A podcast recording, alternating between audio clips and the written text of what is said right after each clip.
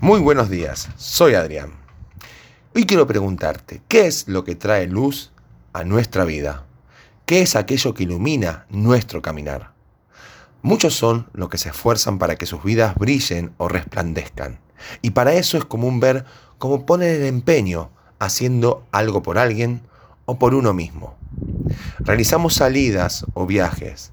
Anhelamos crecer profesionalmente, alcanzar nuestras metas a nivel estudio, ayudar a otros, cuidar nuestros cuerpos, crecer económicamente. Todas estas cosas y más parece que tienen un resplandor fugaz. Cuando carecemos de esto, o cuando vemos que su chispa no perdura, empezamos a darnos cuenta de la necesidad real que tenemos. Entonces vale la pena preguntarnos, ¿por qué entonces esta luz se apaga o va perdiendo su resplandor? Juan el Evangelista también tomó otra de las formas en las cuales Jesús eligió darse a conocer, que la encontramos en el capítulo 1 y en el versículo 4 de su Evangelio, donde podemos leer, En él estaba la vida, y la vida era la luz de los hombres. Una buena pregunta para hacernos hoy es, ¿cuál es la vida que tiene Jesús para ofrecerme y que trae luz verdadera a mi vida y no tan solo pequeños chispazos? Los griegos tenían tres términos para la palabra vida. Para referirse a los asuntos que integraban la vida física, utilizaban bios. Pero debemos aclarar que Jesús no vino a darnos ese tipo de vida, ya que todos la tenemos por igual y debemos ocuparnos de cuidarla en tanto y en cuanto esté a nuestro alcance, pero sabiendo que en ella no hay una luz eterna. Cuando hablaban de los asuntos referidos a la vida del alma, usaban el vocablo psique, de donde surge la palabra psicología. El alma es el centro de nuestras emociones, pensamientos y decisiones. Jesús nos lleva a poner especial atención en su cuidado, cuando leemos en Marcos 8:36, donde nos dice, porque ¿qué aprovechará al hombre si ganare todo el mundo y perdiere su alma? Los judíos consideraban al alma y al corazón, no el físico, como ideas equivalentes, por lo que Salomón describe en Proverbios 4:23.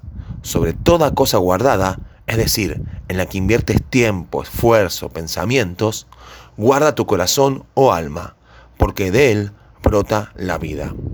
Tan valiosa es nuestra alma y Dios nos manda a tener especial cuidado sobre ella, ya que fácilmente podemos descuidarla y terminar perdiéndola. Pero aunque fuera tan valiosa, la vida que ofrece Jesús no es esta, sino es una vida que puede afectar en plenitud a nuestra vida física y a nuestra vida del alma.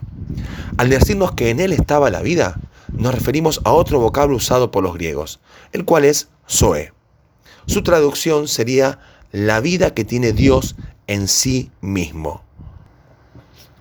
Por lo tanto, en Jesús está la vida de Dios en sí misma. Y esta vida de Dios es la que Jesús nos da para traer luz.